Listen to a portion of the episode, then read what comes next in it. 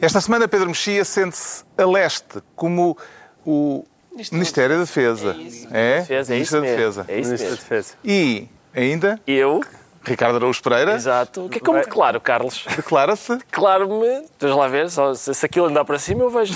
É que, ora, isto é, eu declaro-me acontecido. declara-se acontecido. Exatamente. E o João Miguel Tavares? Eu acho que era duplex. Ah, Confessa-se duplex. Confessa-se duplex. De duplex. Sombra. aliás. Isso. Né?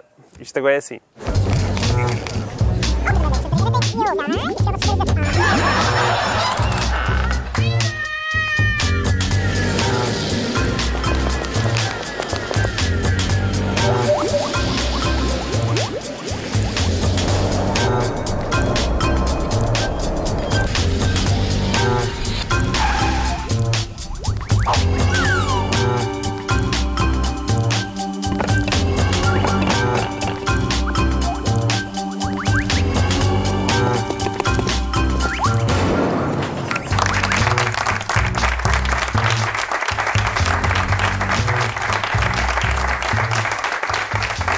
Sejam bem-vindos. No final de uma semana em que o comandante da Proteção Civil se queimou na fogueira mediática e em que o governo. eh, o governo parece ter eh, concluído que o futebol e as eleições são incompatíveis. Ora, havemos de falar disso daqui a pouco, mas antes, a notícia da semana: saímos do lixo.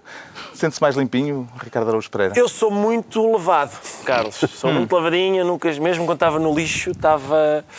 Nem a troika te sujou. Não, senhor. Não, senhor. Estive sempre ali impecável.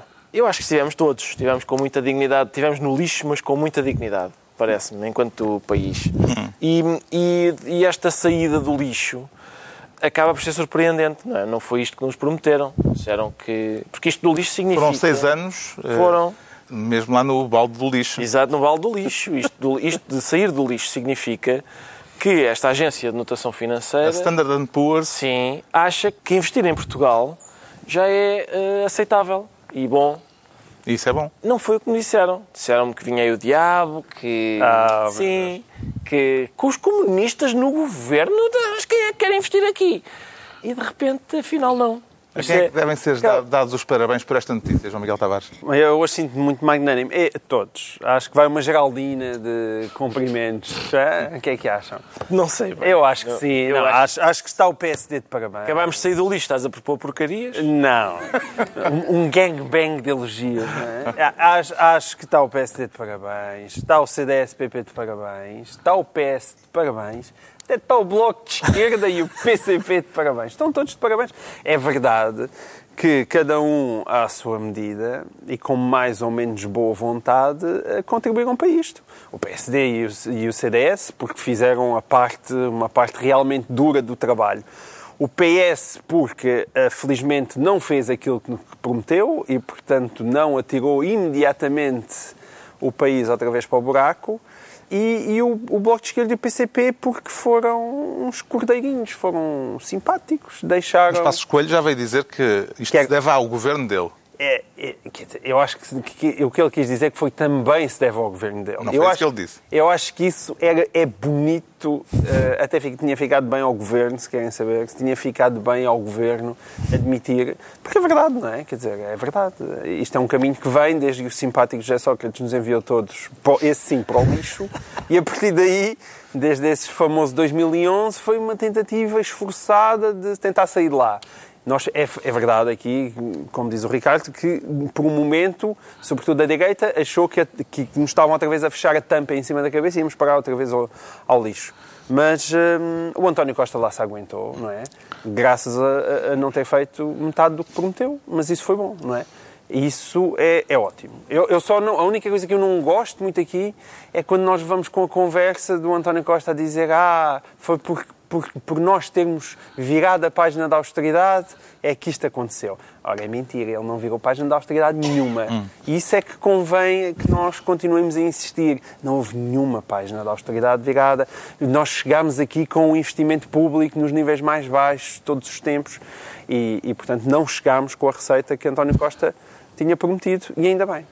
Esta notícia merece ser celebrada, Pedro Mexia, ou deve ser acolhida com o mesmo ceticismo com que foi durante muito tempo uh, tratada uh, a notação da Standard Poor's quando estávamos no lixo? Eu já manifestei aqui é, que sofro daquela parafilia que é que fico contente com as coisas boas. Sempre fiquei contente com as coisas boas. Quando saímos do processo por déficit fiquei contente.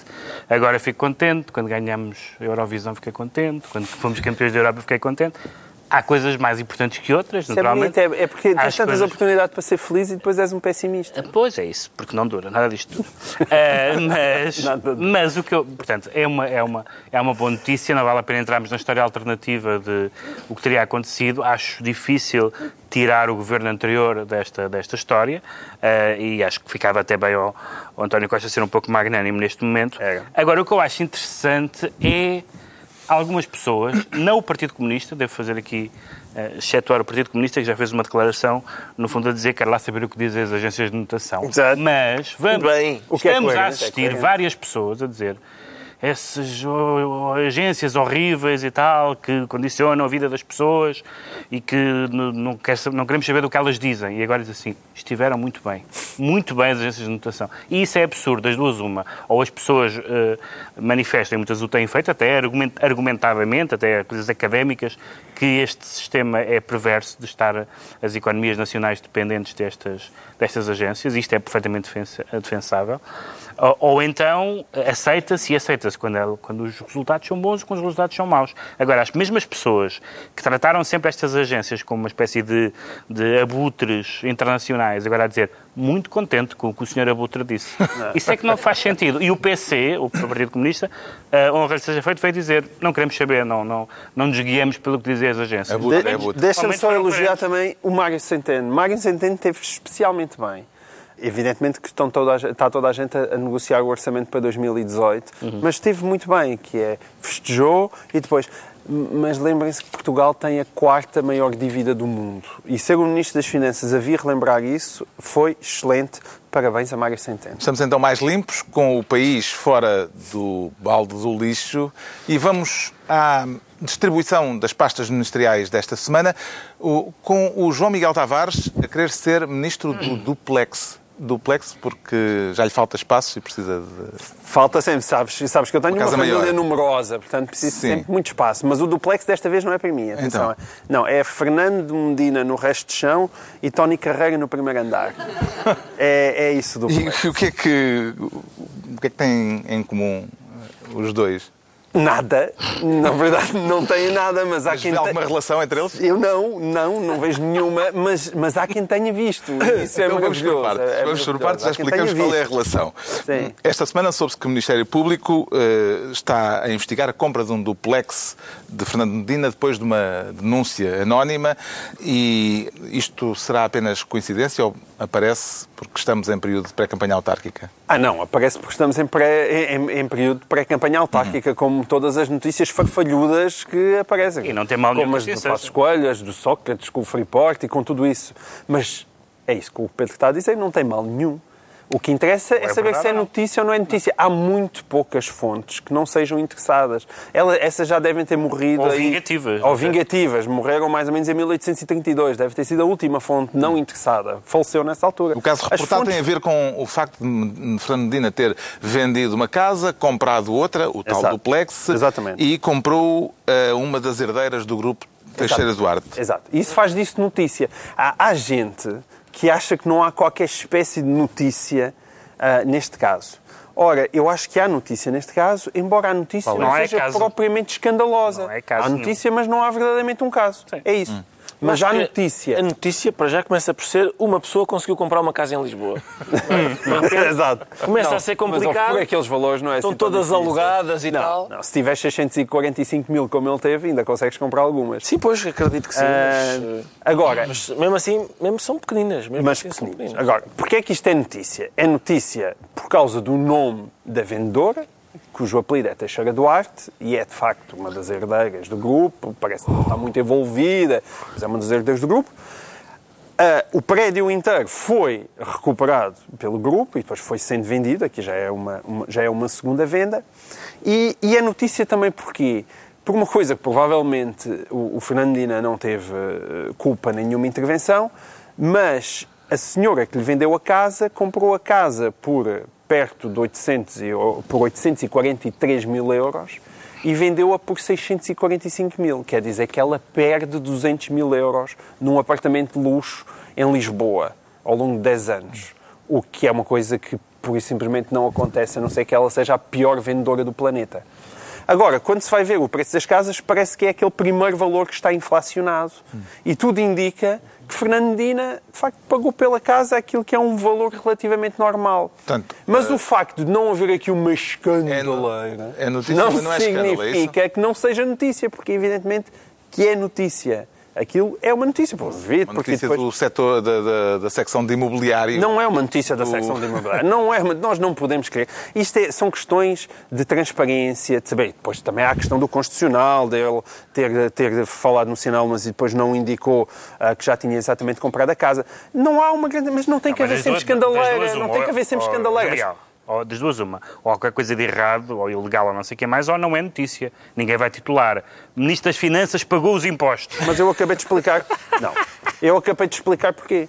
Não, mas eu acho que... Tem a ver com o apelido da pessoa que vendeu a casa mas... que é evidentemente significativo e tem a ver com o facto dessa pessoa que vendeu a casa ter vendido a casa por menos de 200 mil euros do que a comprou. Sim. E isso, quando juntas uma coisa à outra, não podes dizer que não é notícia. E depois Fernandina chegou-se à frente, mostrou trocas de mails, mostrou o, o, a documentação que tinha e nós olhamos para aquilo e dizemos, de facto, parece não haver aqui grande coisa. Mas é notícia, é evidente Viu nesta é notícia. situação alguma coisa de reprovável, Pedro Mexia?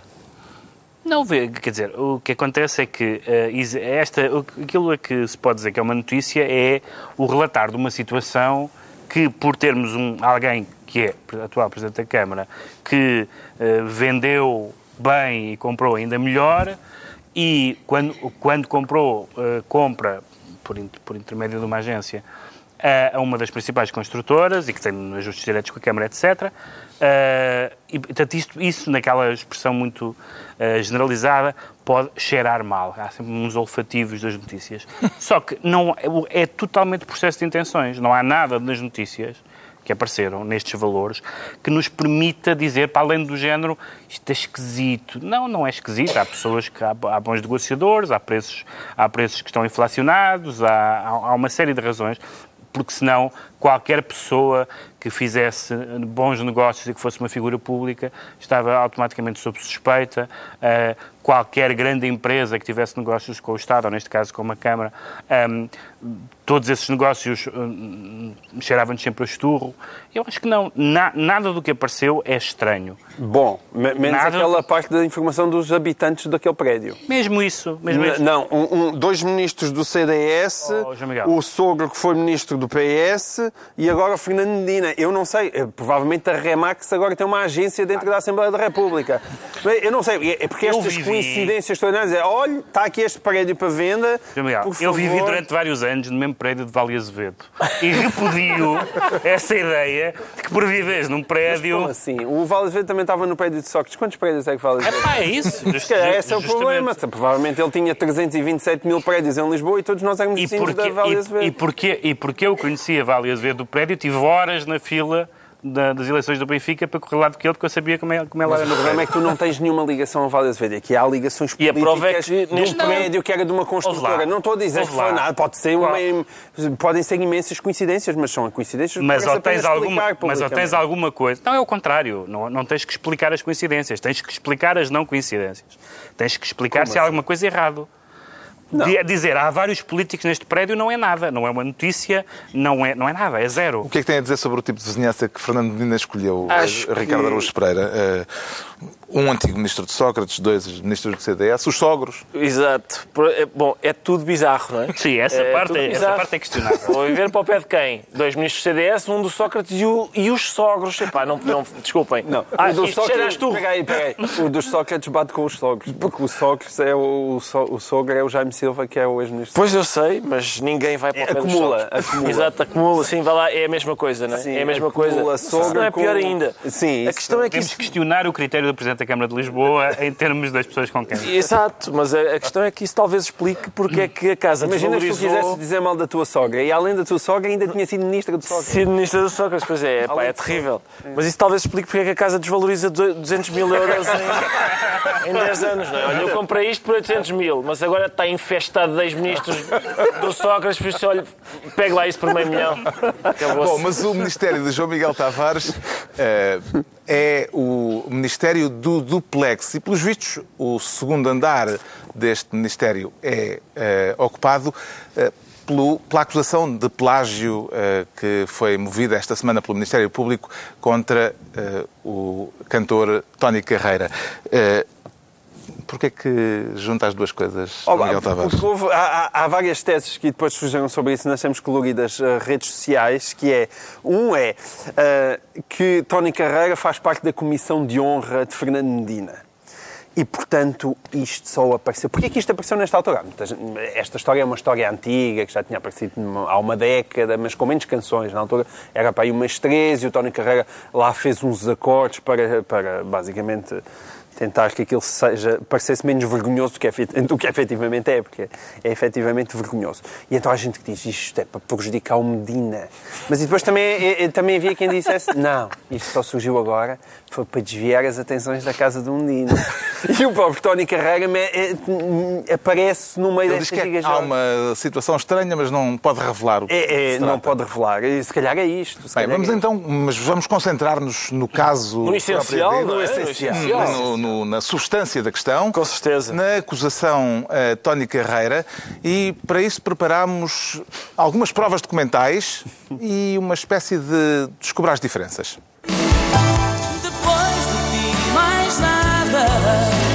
Sol, nem madrugada.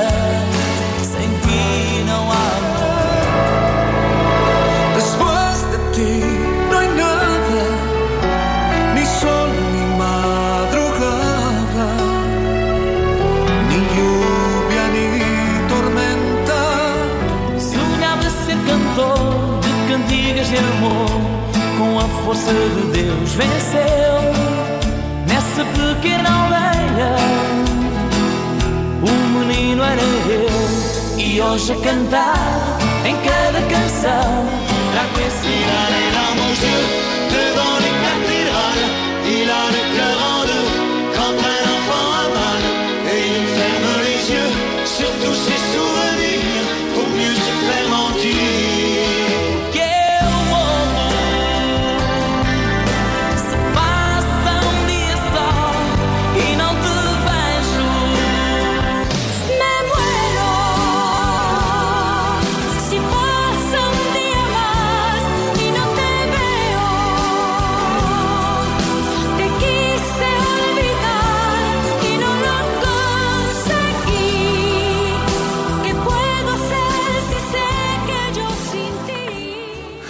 Tony Carreira e algumas das suas fontes de inspiração no Governo de Sombra. O que é que o crítico, ou ex-crítico, não sei bem, eh, João Miguel Música, Tavares, não é? Verdade. crítico musical na reserva, João Miguel Tavares tem a dizer sobre isto? De facto, aqui, agora- tu que agora falas nisso, aqui a esta mesa há três pessoas que escreveram abundantemente sobre música e há o Ricardo Augusto. Exatamente.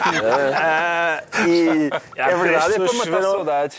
Abundantemente sobre música e uma que não percebe nada. Mas, mas até tu, não é? Não, de repente, de a repente estás música- ali. Epá, isto só há qualquer coisa. A música é apenas um dos temas que- das quais eu não sei nada, mas não me importa nada falar sobre ele, como é óbvio. Senão, senão estava sempre calado. Mas eu, eu, atenção, por exemplo, os Procol Harum, que é, ao menos copiaram o Bach. É uma, estás a dizer, é uma coisa de quem é que a gente há de copiar? É pá, vai o Bach. Não é aquele senhor da barbinha com uma, que tem outra senhora às cavalitas. Mas enfim, mas aquilo é mais original. É, Agora, eu, eu ainda por cima, durante muitos anos, eu, eu sou um adepto de música pimba, da, da, da verdadeira, daquela brejeira e, e, dançável e marota. Eu acho genuinamente graça àquilo. E durante muito tempo nós tínhamos que ouvir que Tony Carreira, cantor pimba, cantor pimba. Não, não. O Tony Carreira não é cantor pimba.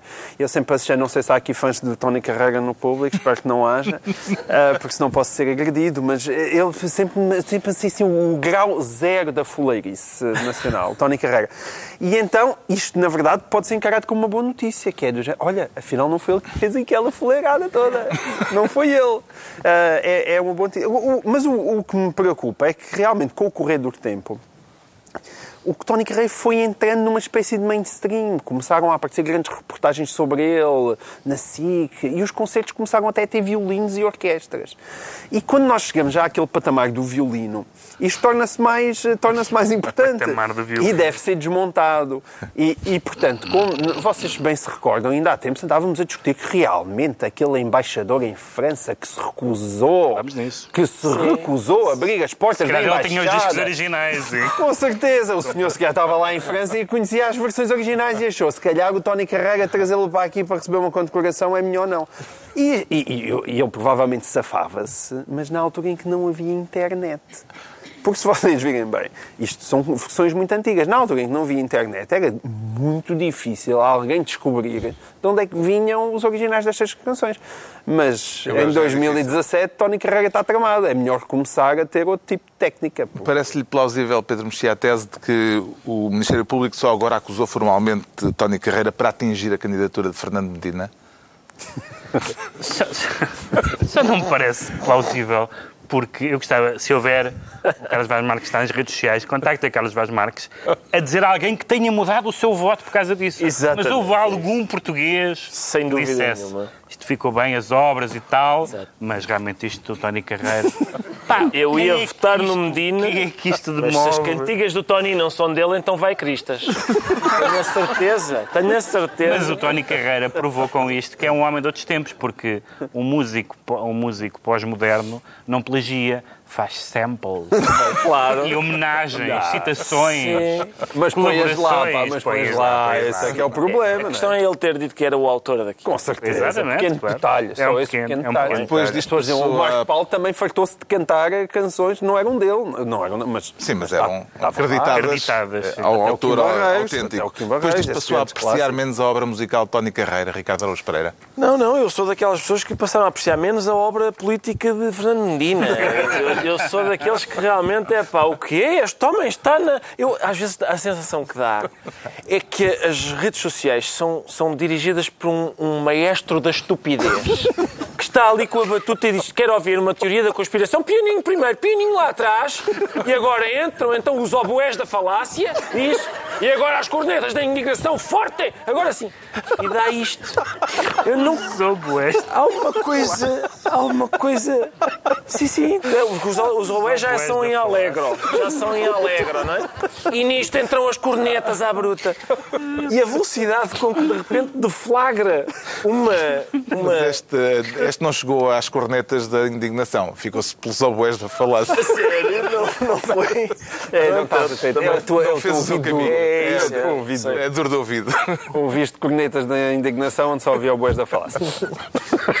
Entregamos ao João Miguel Tavares então, a as pasta de ministro do duplex. Agora o Pedro Mexia quer ser ministro do ludopélio. Ludopédio. Ludopédio. Perdão.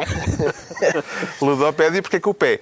Deu-lhe para o purismo linguístico, Pedro Mexia. Sim, o purismo linguístico, porque lhe deu ao Ludopédio é a designação portuguesa vernáculo. vernácula para Futebol. o futebol. Essa Eh, palavra.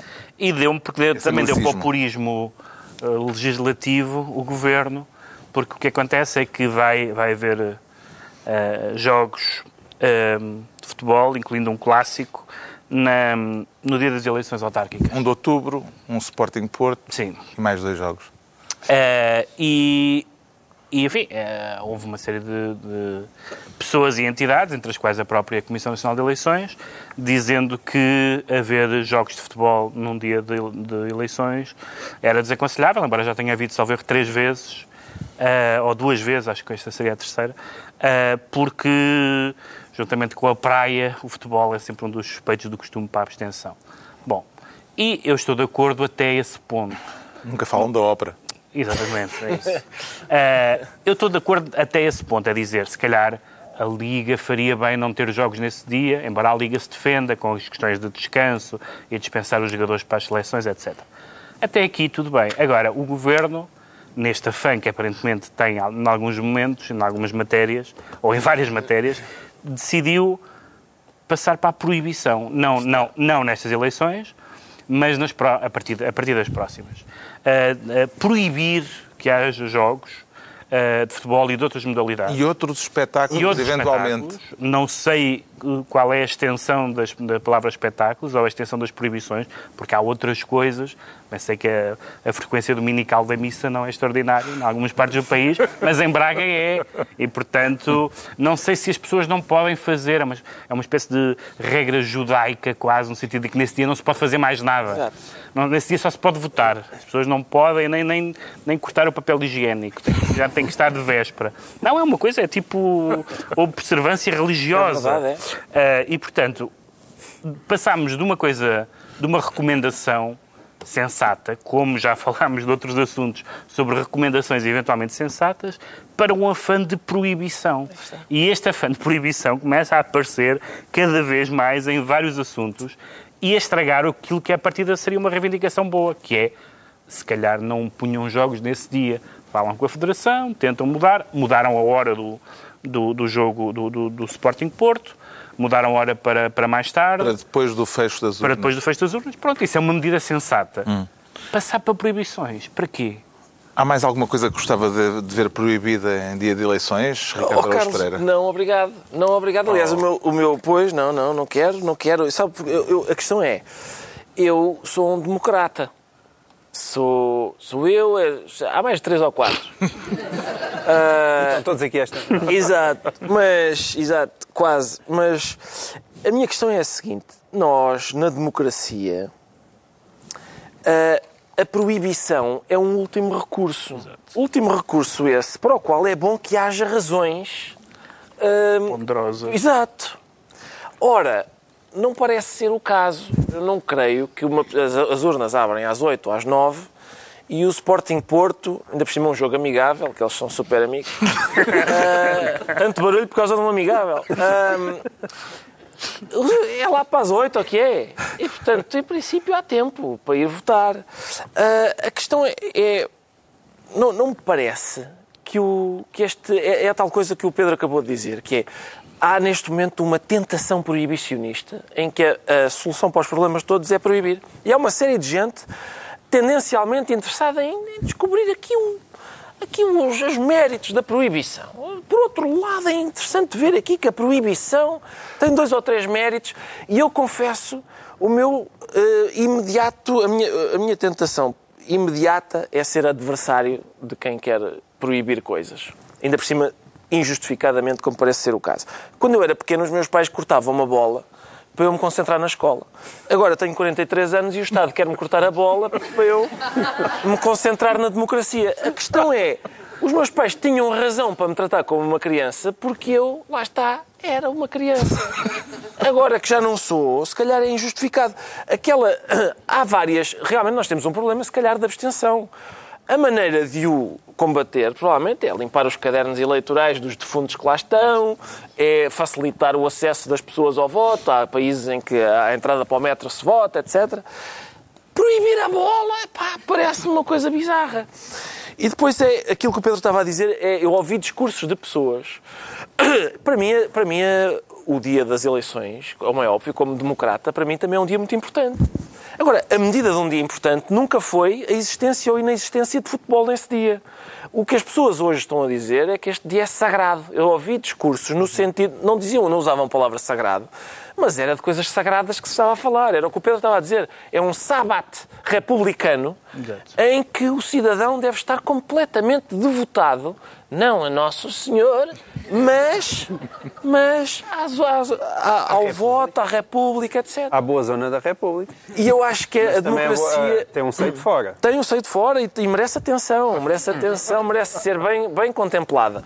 Eu acho que a democracia tem uh, qualquer coisa desacralizadora em vez de sacralizadora. Enfim, Hum. a minha. Vê pelo menos alguma boa intenção por detrás desta intenção do governo, não é isso? Não, João boas Tavares. intenções existem, mas como se costuma dizer, de boas intenções está um inferno cheio.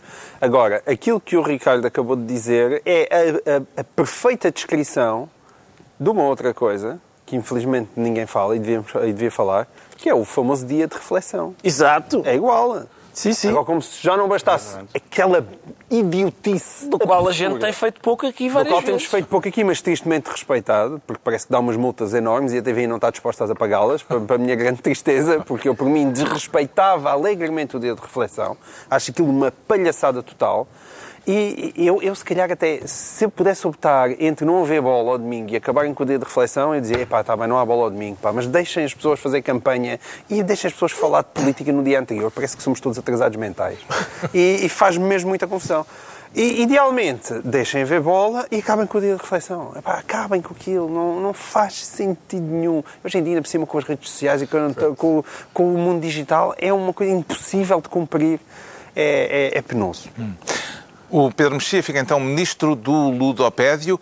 Agora é a altura de o Ricardo Araújo Pereira se tornar ministro da Europa. Está a candidatar-se ao cargo de ministro das Finanças europeu proposto esta semana pelo presidente da Comissão Europeia, Ricardo Araújo Não, Pereira. não, não, Não é isso? não aprecio esse cargo e também não quereria desempenhá-lo. Então para que é que ser ministro da Europa? Quer porque, enfim, o Juncker fez umas declarações longas, mas as cornetas da indignação concentraram-se numa frase que é: Nós temos aqui uma Europa que vai de, uma Europa excelente que vai de Espanha até à Bulgária. Claro que as cornetas disseram: E nós?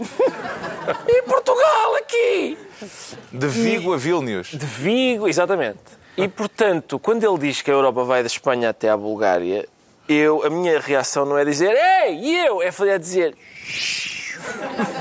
Tá bom, tá bom. Não estou a reparar em nós. Deixa-o estar, exatamente.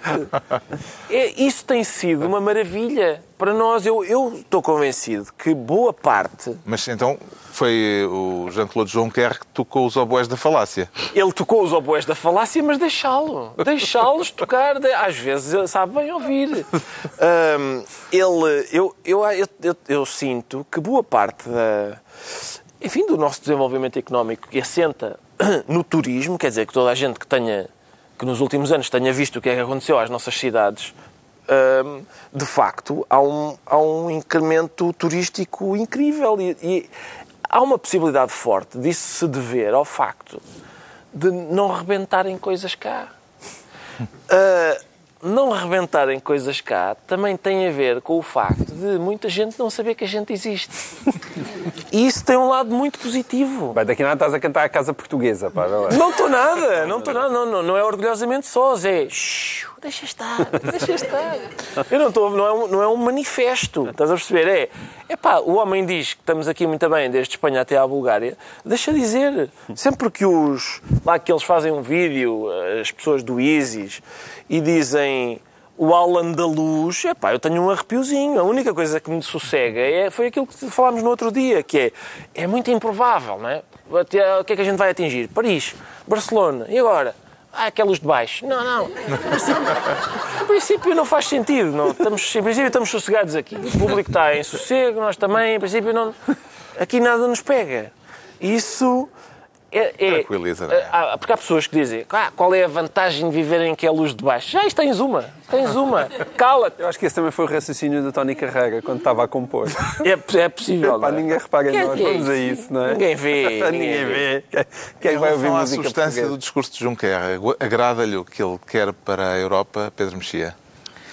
Bem, há duas coisas. Há o que ele quer para a Europa, que é, além dessa questão do Ministro dos Estrangeiros, quer toda a gente no euro e toda a gente no espaço Schengen. E depois há o problema que é, é um pequeno detalhe, que é as pessoas não querem.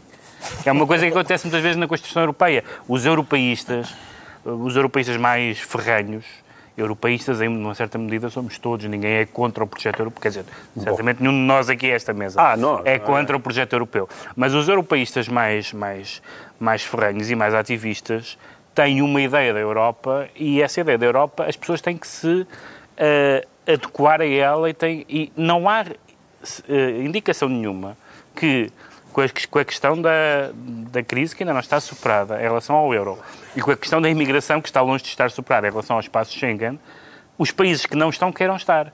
E, portanto, se os países não estão, que não estão não querem estar, o que é que interessa que o Presidente da Comissão uh, diga coisas? Uh, é, é, sempre a velha, é, é sempre a velha questão que tem havido nas questões europeias, em que estas figuras Uh, no fundo, acham que os povos não estão à altura do projeto europeu.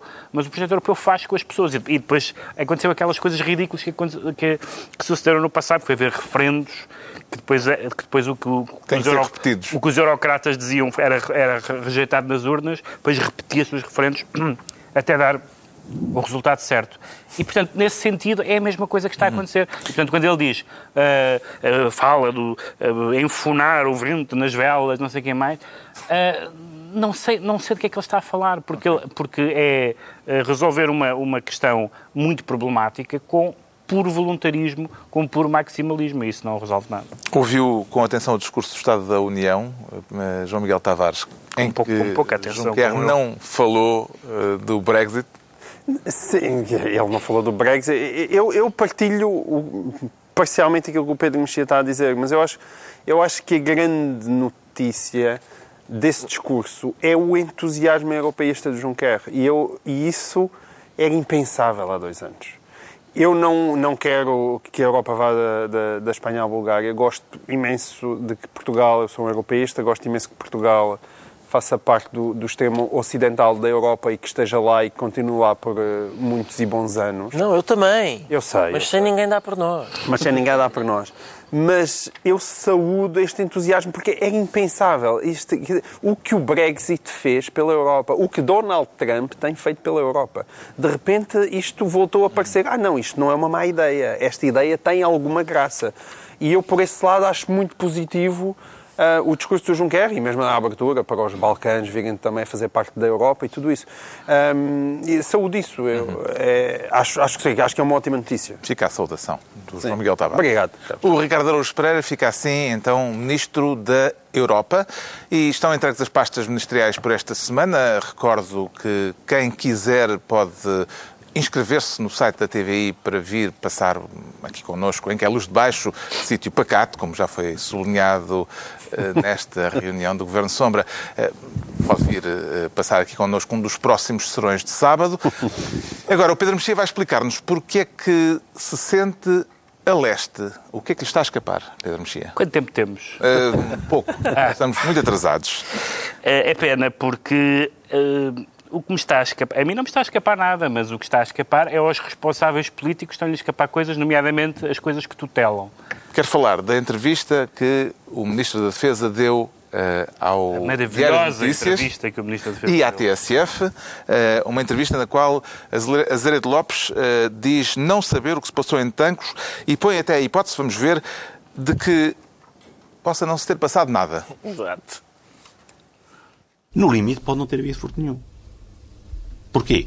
Como não temos prova visual, como não temos prova testemunhal, como não temos confissão, por absurdo, podíamos admitir que o material já não existisse e que tivesse sido anunciado. Estão a perceber o que eu quero dizer?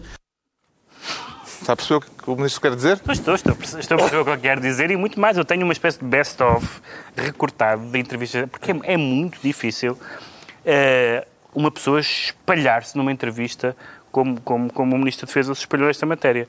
Porque ele acrescenta, ele, ele não sabe nem quer saber, porque diz, não sei se esteve lá alguém, sei que há um furo na cerca e que foi declarado o desaparecimento material, não sou inspetor criminal, não quero saber se foi A ou B, se foi de dentro ou de fora, não quer saber, não quer saber. Não sabe se aconteceu, não quer saber, e depois culpas. O Presidente da República, como sabe, pediu uh, uh, que houvesse responsabilidades, e ele disse diz o Ministro da Defesa. Vivemos obcecados com a lógica sacrificial, com a questão da culpa. Há aquela ideia de que aconteça o que acontecer, alguém vai ter que responder, ou ser demitido, ou ser inculpado, ou ser objeto de um processo disciplinar. Realmente é uma ideia parva.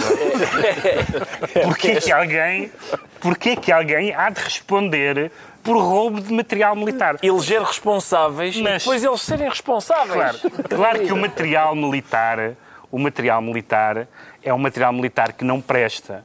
Porquê? Porque quando uh, eles dizem eh, os, os mísseis anticarro. Um, e, e, o ministro diz: Bem, você diz mísseis anticarro, parece uma coisa do Rambo. Não são mísseis anticarro, são sistemas LAW. LAW quer dizer Light Anti-Tank Weapon. são sistemas anti-carro, anti-tanque. São a mesma coisa, só que em inglês. Uh, e depois várias, várias outras coisas. Uh, os, os, problemas que a inspeção detectou, diz o ministro, não detectou, não tinha de detectar. Uh, diz, discutiu-se esta questão como se fosse o início da Terceira Guerra Mundial e eu nunca a diminuí, acabando de diminuir na frase, na frase anterior.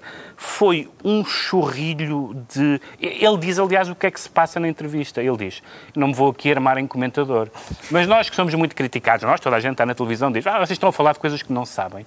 Não sabemos, nem temos que saber, nem temos que tutelar, sobretudo. Ninguém nos pede responsabilidades, embora todos nós tentemos informar mais ou menos das coisas, em, alguns, em algumas áreas dominamos melhores do que outros, mas este é o responsável político. E diz este, esta lista que ele não era muito perspicaz, nós sabíamos desde os tempos da ERC. Sim, ele também uh, não via nada do que o José Sócrates fazia. E, portanto, uh, esta entrevista realmente... Hum. Porque quando as pessoas dizem, bom, não é culpa do governo o roubo de tanques, não é culpa do governo os incêndios. E não é nem um caso nem outro. Mas a gestão a posteriori é, e a gestão a posteriori não tem sido feliz, e no caso do ministro Azeredo Lopes tem sido realmente penoso, penoso. A teoria de que pode não ter havido roubo, eh, de que o material pode ter sido desviado eh, antes de chegar até ao paiol de Tancos, já circulou eh, anteriormente e até por, por parte de antigos responsáveis militares. Parece-lhe plausível, João Miguel Tavares? Só no sentido que é Azeredo Lopes, como ele estava a dizer, o Pedro, este era o senhor que mandava na ERC durante o tempo em que José Sócrates era Primeiro-Ministro. E ele nunca viu que José Sócrates pudesse estar a pressionar a comunicação social. Portanto, se eu nunca vi o José Sócrates a pressionar a comunicação social, é natural que também não veja armas a serem roubadas em tanques. Portanto, é, é plausível uma coisa com a outra. Agora, de facto, pior do, só há uma coisa pior do que o material ter sido roubado, que é não saber sequer se foi roubado ou não. Uma coisa é, ah, senhor geral, levaram-nos a G3. Ou então, senhor geral, não faço ideia se levaram ou se não levaram. Quer dizer, isto é, é, que, é que não saber se foi roubado é que, é que a bandalheira ainda é infinitamente é maior do que ter sido roubado. É escadinha. É, roubaram-nos, o que nos roubaram era porcaria, Exato. não roubaram nada. Não roubaram nada. É. Aquilo, aquilo já passou por tudo. Aquilo já passou por ser material perigosíssimo, agora passou à inexistência. Mas atenção, eu para mim foi uma, uma, montanha russa de emoções em que eu já estive mais contente do que estou agora. Porque eu primeiro fiquei preocupado, não é? Roubaram armas à tropa. E depois foi, é, as armas não prestavam para nada. E eu, olha, levaram o lixo. Excelente, é, então é bom. E agora, afinal, não levaram nada. Então estava contente para nada. Fiquei contente para coisa nenhuma. As explicações do ministro tranquilizaram-no? Muitíssimo, muitíssimo. Então não, eu acho que... Eu recordo, se calhar vamos voltar um bocadinho atrás e recordar que Uh, na semana a seguir ao, ao, assalto, houve um jornal espanhol que detalhou a lista das armas roubadas. Portanto, há um jornal espanhol online. Não digas sabe... roubadas. Não, não. Desaparecidas. Há um, há um jornal espanhol online que sabe mais de, de, deste assunto do que o Ministro da Defesa. Eu, eu se eu fosse possível, eu mais depressa votaria no jornal El Espanhol para, para dirigir o Ministério da Defesa do que aqui no senhor nihilismos. Porque eu. Aqui esta desculpa do. Se calhar já nem salas lá estavam. Isto faz-me lembrar um pai que chega à casa e diz: Olá, lá, Pedro. Então esta jarra está aqui partida no chão. Isso já estava. É isto é o, é o que este senhor. Atenção, o Marcelo, esse, esse é que eu gostava de ter visto. É importante não esquecer que naquela semana em que o material foi roubado, o Marcelo, que vai sempre a todo lado, sempre, o que é que se passou? Ei, vou lá. E o Marcelo foi lá, foi lá e disse: Espera então que comece uma investigação, acompanhado pelo Ministro da Defesa. E o Marcelo disse: Espera então que faça uma investigação e que seja. O Ministro da Defesa deve ter estado a dizer: A investigação aqui, se calhar não houve nada. As, as câmaras é que não apanharam. Teve o Marcelo a fazer figura de parva, a pedir eh, investigações, quando o Ministro não está certo de que seja necessária uma investigação. Está esclarecido então porque é que o Pedro Mexia diz sentir-se a leste. Quanto ao João Miguel Tavares, declara-se de quatro. É verdade. Isto está a ser bom para si? Tá, tá, gosto muito. Ah, é, é- é das minhas posições favoritas. Mas ah, neste caso Como é, que- como é que isso aconteceu? ah, aconteceu. Ah, Isto, isto é para falar de currículos académicos. Não, então não se tinha percebido logo.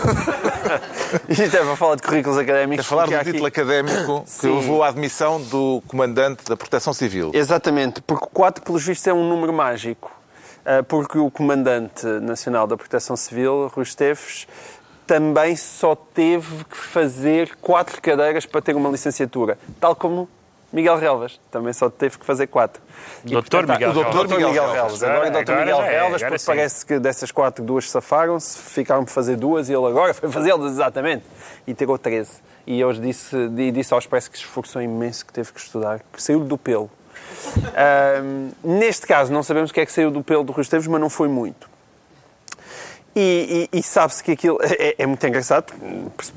Isto, durante muito tempo, parece que foi mesmo um regabof. Desde que a malta conhecesse alguém num- numa universidade ou num politécnico e que fosse amigo, a gente chegava lá, levava uns, umas daquelas pós-graduações, daqueles cursos tirados à pressa, apresentava aquilo tudo, dizia que tinha muita experiência de vida e, e, de repente lá saía uma, uma licenciatura. E o problema destas coisas é que o senhor teve equivalências em coisas como matemática, química e física. Que experiência de vida é que nos dá para ter uma equivalência a uma cadeira de matemática, de química ou de física? Ir muito à praça. Ir muito à praça. É, ser bom a fazer as contas, não é? No, no, no, no- preço do atum. Ah, provavelmente.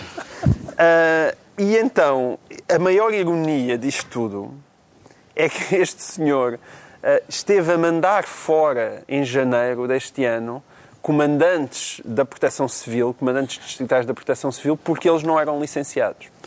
E, e este caso tem uma dupla vertente. Felizmente não se passou nada com a proteção civil nos últimos tempos. Não se passou nada. E este caso tem essa dupla vertente, que, que eu acho que não foi devidamente assinalada nas notícias, que é claro que tudo isto chega mal, claro que o homem fez muito bem em admitir-se, porque temos aqui mais, mais uma vez tudo aparenta mais um favorecimento académico inadmissível. Havia um caso anterior eh, da, da semana passada, eh, porque ele tinha em acumulação com o cargo na Proteção Civil, era no diretor Castelo do Branco. aeródromo Sim. de Castelo Branco. E, eh, segundo o Expresso diz, a ministra hum, tentou fazer-lhe ver que aquilo não era possível, que, ele se devia admitir, mas ele manteve-se firme. Mas ele manteve-se firme até agora e agora foi-se embora, não deu explicações nenhumas e imaginamos que se tenha ido embora muito zangado. Mas o outro lado que eu queria chamar a atenção é porque, embora tudo isto que este senhor fez seja indesculpável, há leis que convidam de facto à trafolhice. E é o que acontece com isto, porque saiu uma lei, já, a lei já é antiga, mas verdadeiramente só entrou em vigor agora, em janeiro último, que obriga os comandantes da Proteção Civil a terem uma licenciatura. E, e estamos a falar dos comandantes e dos segundos comandantes dos distritos todos. E, portanto, estamos a falar de dezenas de pessoas.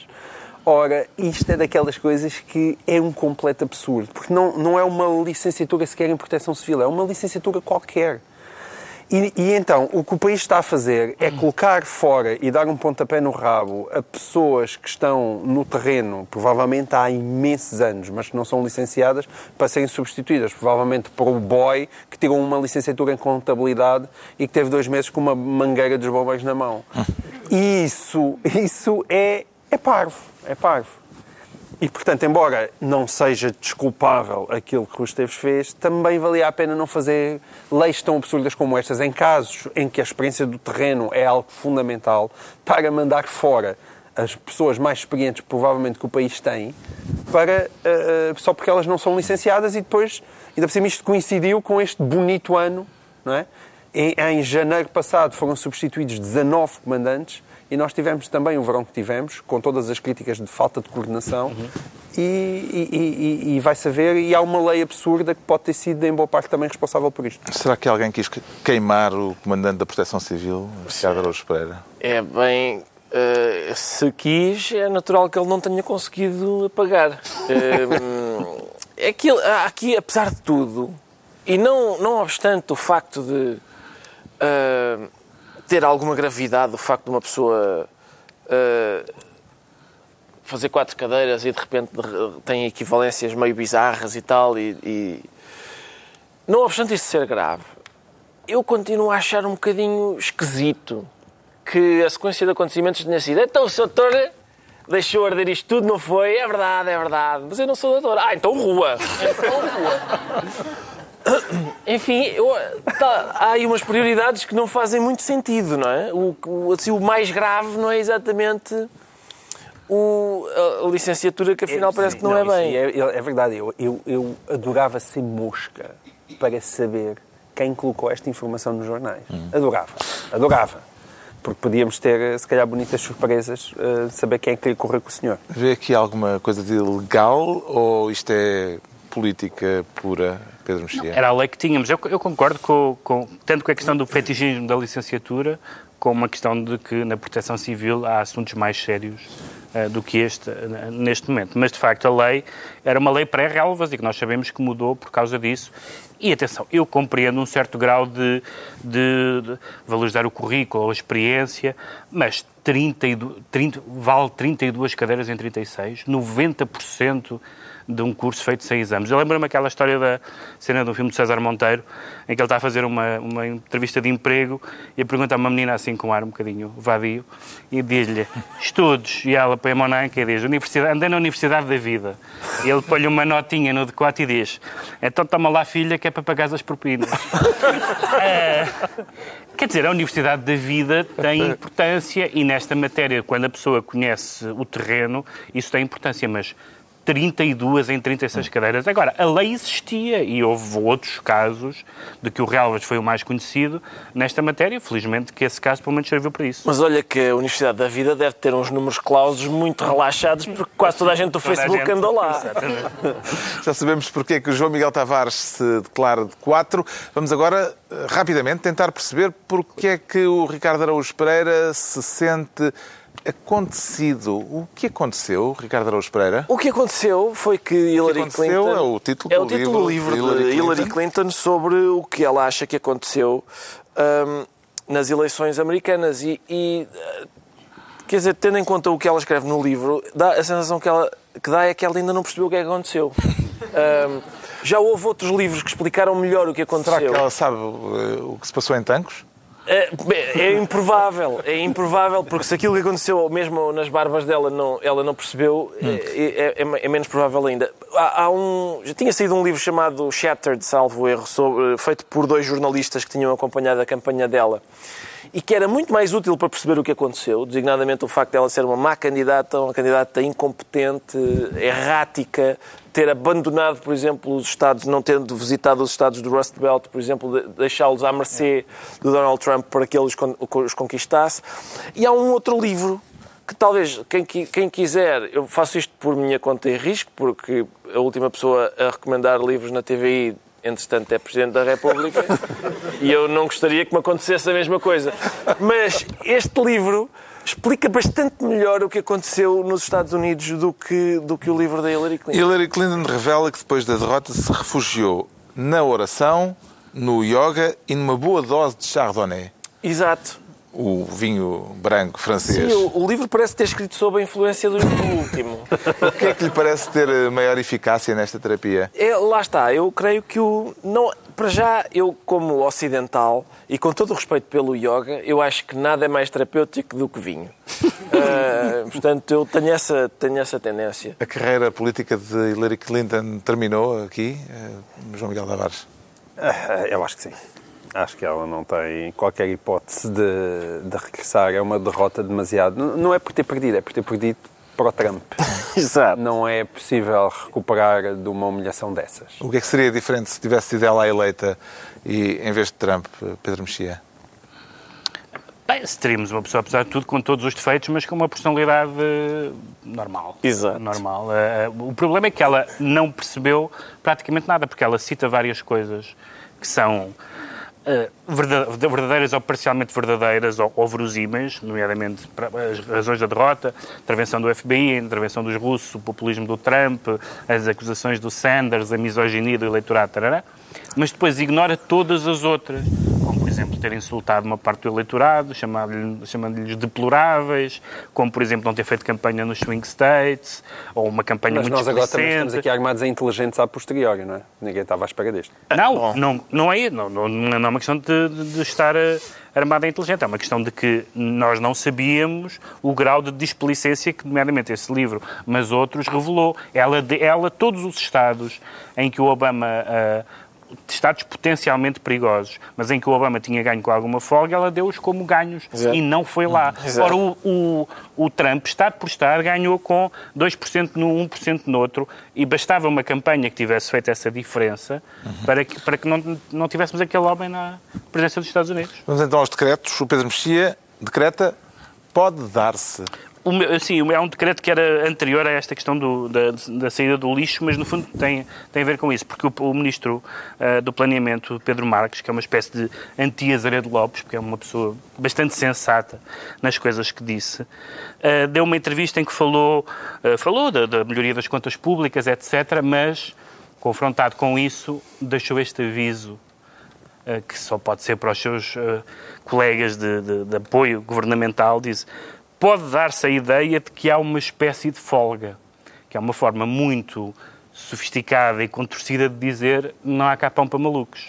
E, portanto, é interessante que haja gente do PS a dizer eu sei que os partidos à nossa esquerda acham que agora vai ser a tripa forra, mas não vai. Não E pode ser. Parabéns ao Ministro Pedro Marques. O João Miguel Tavares decreta incondicionalmente servil. Exatamente. Eh, isto, este incondicionalmente servil é uma expressão que consta do Manual de Sobrevivência do Calor, que parece que andou a circular este ano, este ano ah, na Universidade do Porto. E, e ver estas palavras em 2017 ainda, aliás, já depois de tudo o que aconteceu, ah, aconteceu incondicionalmente servil, obediente e resignado, não é um ser racional, não goza de qualquer direito, continuar com estas conversas, ano após ano cada vez que começa o ano académico é muito penoso.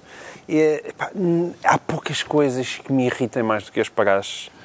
Ah, e, e eu peço, pá, por amor de Deus, aos, aos papás lá de casa, façam qualquer coisa. Eu não sou a favor das proibições, portanto, eh, sou- mas sou a favor da resistência dos calores que entram na universidade. Parem de fazer figuras ridículas e não deixem sempre achar. E até porque já, não passa- se deixem até já achar. É, passámos a fase do qualquer dia morre alguém, não é? já passamos É a fase que é qualquer isso. dia morre alguém. Uma pessoa às vezes anda pelas ruas das cidades que têm universidades e ver aquela gente ali e, e depois dizem que estão-se a integrar. Epá, vão-se integrar de outra maneira. Quer dizer, façam, lá, façam uma suruba, pá, integrem-se de outra maneira. Olá. Agora, agora, exato, façam coisas... Pegam outras maneiras mais interessantes de, de- de integração. integração. O Ricardo Araújo Pereira decreta boi. Boi, porque, porque ah, houve um- há esta iniciativa do orçamento participativo. Não tocam não é? as trombetas da indignação, mas Não, toca o. Toca, toca o mugido, inteligente. Sim. Ah, ora, há uma iniciativa não é, de orçamento participativo em que os cidadãos podem, podem votar em Sobre propostas. esta semana, quais tinham sido Quais tinham os, sido as eh, propostas mais votadas? Ficou mal. Houve alguns cidadãos que se organizaram e tal e votaram em massa numa proposta que foi a segunda mais votada, que é 200 mil euros para a tauromaquia. Que eu acho que é uma das coisas que faz- fazem falta em Portugal, é dinheiros públicos na tourada. Hum, e, e, portanto, apesando todas as nossas prioridades, acho que essa, sem dúvida nenhuma, é... Eu estou já a puxar da carteira para pagar os meus impostos com outro gosto. Mas é capaz de diminuir o, o entusiasmo pelos orçamentos participativos. É capaz, é. Pronto, está concluída esta tourada, mais uma reunião semanal, dois, oito dias, à mesma hora, novo Governo Sombra, Pedro Mexia, João Miguel Tavares e Ricardo Araújo Pereira.